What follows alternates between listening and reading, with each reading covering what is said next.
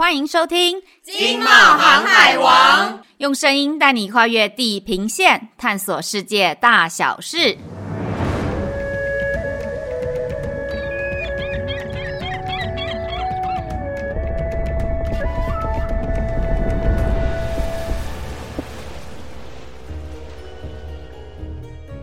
Hello，听众朋友们，大家好，我是维基不百科的维基 VG。时间过好快哦，今年就这样过完一半了耶！想到去年的今天啊，台湾疫情大爆发，实施三级警戒。但是现在呢，我们进入与病毒共存的阶段哦。大家出门在外还是要保重，口罩要戴好，多多运动，补充维他命哦。好啦，我们进入今天的主题吧。首先呢，让我介绍今天的来宾。这一次异国知识系列呢，我们邀请到最近在我们圈内很火红的人物。先给大家三个提示：那第一就是他去年有上过我们节目；第二呢，他精通乌克兰和俄语；最后呢，就是他在乌俄战争中扮演华侨的重要支柱。哟，大家猜对了吗？就是外贸协会基辅台贸中心的徐玉轩主任 Yuri。Hello，各位听众朋友，大家好，我是基辅台湾贸易中心徐玉轩。诶，这真的是非常非常难的机会耶！只能说哦，久仰大名，终于亲眼见到你本人了。这段时间呢，也真的是辛苦你了，谢谢你百忙之中呢抽空跟我 talk talk。我听说啊，你对中东十分了解，所以我想要把握这个机会向你请教一下。我准备了几个问题，你准备好？了吗？其实我一直很想问，中东国家有哪些？我我如果这样子理解，你看对不对？就我所知啊，如果中东欧国家拆成两个部分来解释，东欧呢就是波罗的海三小国啊，俄罗斯、乌克兰、白俄罗斯，然后中欧呢应该是有波兰、匈牙利、捷克吧，是不是这样啊？不过我也有听说说奥地利啊、德国有时候也会被归为中欧的领土诶。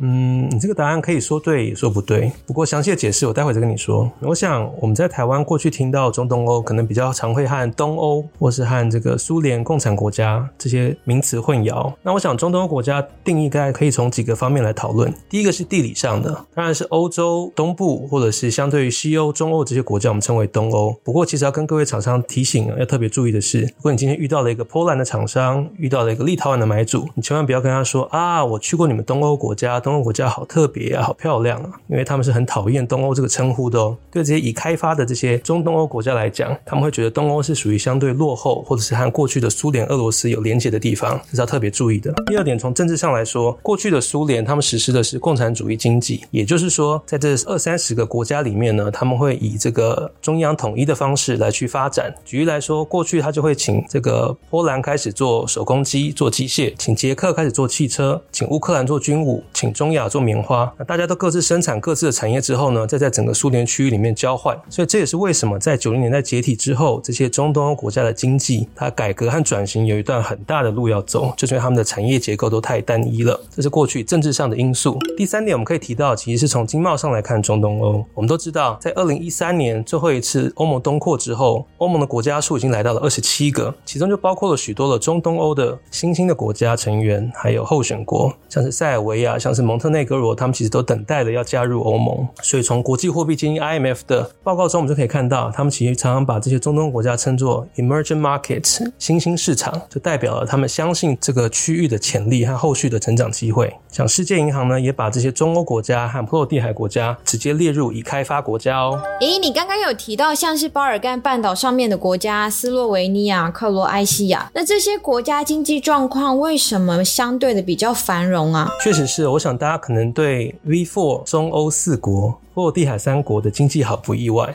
为什么会有克罗埃西亚、斯洛维尼亚呢？有一个很有趣的观察哦，我们会发现这些国家的经济发展程度不只跟他们的这个地缘关系、地理位置有关，其实也和宗教有关。我们会发现这些经济好的国家，大部分都是天主教国家，相较于东边的东正教国家、伊斯兰国家，他们的经济发展就没有这么好。这也是和他们过去这个整个中东欧地区的历史因素有关系。这些邻近奥地利、临近意大利、临近瑞士的这些国家，过去属于奥匈帝国，所以他们的工业制造业有一定的基础，沿沿袭一直到今日都有影响。那过去属于这个苏联帝国、属于俄罗斯的这些部分，这些东正教国家，相对来说，它的经济发展水准、它的基础就没有这么好喽。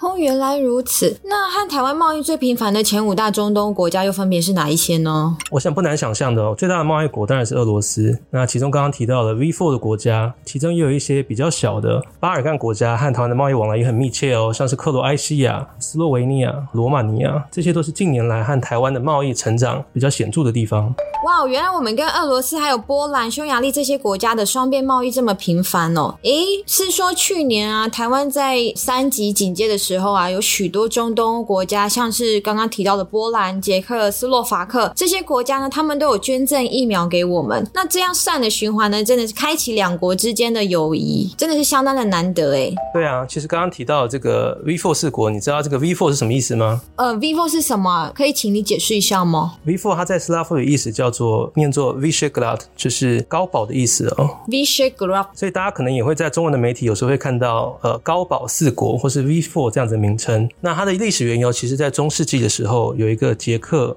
波兰和匈牙利三国的国王所组成的一个这个会议机制哦，所以在苏联解体之后，一九九一年，他们这四个国家就一起成立了这个 Visegrad 这样的组织，每一年定期的聚会，后来渐渐形成这四个国家在政治、经济和文化方面都有非常多的合作。原来 V4 在欧洲扮演这么关键的角色。我刚刚看了一下 V4 的地理位置，从北到南呢是波兰、捷克、斯洛伐克跟匈牙利。那就如你提到的，他们算是一。是新的生产力，那未来可能也是我们重要的经济伙伴哦。如果有机会啊，听众朋友们可以走一趟 V4 这些国家。哎诶，专家专家，我还有一个问题想要问，请问台湾通常是出口什么样的产品到这些国家呢？嗯，其实中东欧国家台湾的出口往年来的贸易量虽然不是这么大，但是我们都可以看到有显著的成长。那台湾出口到中东欧呢，主要还是以电子、资通讯产品，或是这个半成品的电子工业用的零组件、汽车零配件和机。机械各种产业机械为主。举例来说，像很多生产粮食的国家，像乌克兰就会生产很多的呃，跟我们台湾进口很多食品机械和包装机械。但是其他的国家可能会进口这个木材机械各种为主哦。所以这些我们台湾出口的大宗，也是我们出口中东欧的主力哦。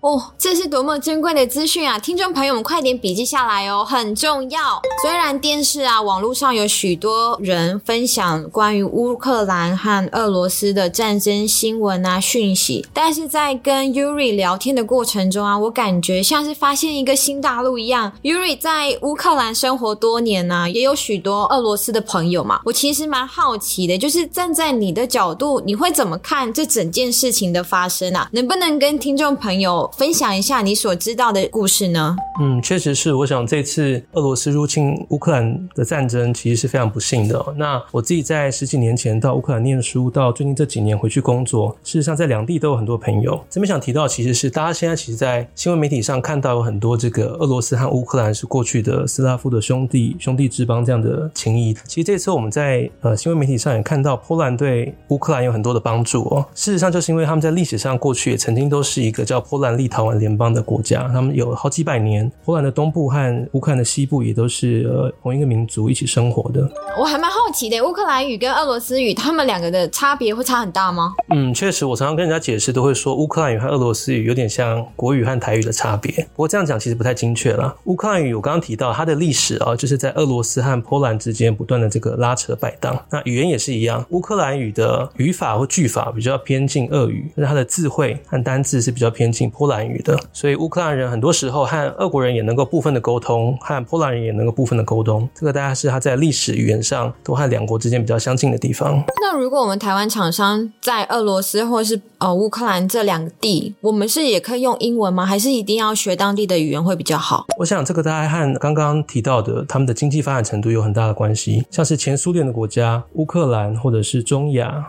这些高加索这些地方，他们的英语程度相对就比较差一些。但是，假设你是到中欧的四国，到波罗的海三国，他们的英文水准很多时候跟比很多台湾人还要更好哦。虽然电视啊、网络上有许多人都在分享关于乌克兰和俄罗斯的战争新闻啊、讯息，但在跟 Yuri 聊天的过程中，我感觉像是又发现一新大陆一样。Yuri 在乌克兰生活这么多年哦，也有许多的俄罗斯朋友。我其实还蛮好奇的，就是说站在你的角度会怎么看待这件事情啊？确实是因为我自己从大学开始学习俄文，到后来到乌克兰念书，十几年来到后来到乌克兰呃派驻工作，我自己在两地都有很多的认识的朋友，所以我自己会觉得这次俄罗斯入侵乌克兰的战争当然是很不幸的。举例来说，我自己有朋友，嗯、他的亲戚有这样的一个故事哦，就是他的妈妈在乌克兰，然后两个儿子，后来一个选择到俄罗斯经商工作，一个选择到白俄罗斯去生活，没想到乌俄战争发生之后呢，这两个儿子都被征召，造成一个在白俄罗斯和一个在俄罗斯的儿子必须要一起加入军队来攻打他妈妈所在的乌克兰。我想这样子的比较不幸的故事哦，我们当然希望在二十一世纪现在可以不要再发生。那谈到乌俄战争它的这个历史因素的话，其实乌克兰和俄罗斯它一直是处在过去我们可能说它是东斯拉夫人的兄弟之邦，或者是有共同的这个起源。不过其实我们也不能忽略乌克兰和波兰过去也是有数百年共同历史生活经验哦。所以我们可以看到这一次波兰接纳了三百万的乌克兰难民，在整个过程当中也不断的帮助他们，呈现了整个欧洲都团结协助乌克兰这样的情况。是啊，希望战争赶快结束啊！我想请问一下 Yuri，那现在乌克兰当地的实际状况又是什么呢？确实，我们现在每天在新闻里面还是看得到非常多这个战争的画面哦，在乌克兰的东部。不过现在乌克兰的首都基辅和乌克兰的西部、中部地区已经渐渐恢复了大概两成到三成的这个正常生活。像是我自己的朋友在基辅，现在渐渐开始可以去呃商店有营业了，超市有营业了。不过每天其实都还是有二到三次的这个空袭警报。所以像我当初在这个里面遇到战争的时候，一听到空袭警报声音，就必须躲去地下室，或者是要找这个避难所。生活其实还是非常紧张，压力非常大。哇，我今天真的是收获满满耶！对于中东整个来龙去脉呢，又有更深的理解和认识，真的太感谢 Yuri 百忙之中与我们分享。希望你之后在欧洲都一切顺利哦。谢谢。不知道听众朋友听完这一集是否对中东欧有更多的了解呢？如果对中东欧国家有兴趣，欢迎关注冒协市场拓展处欧洲组以及 EEN 台湾的活动哦。我们下次见喽，拜拜。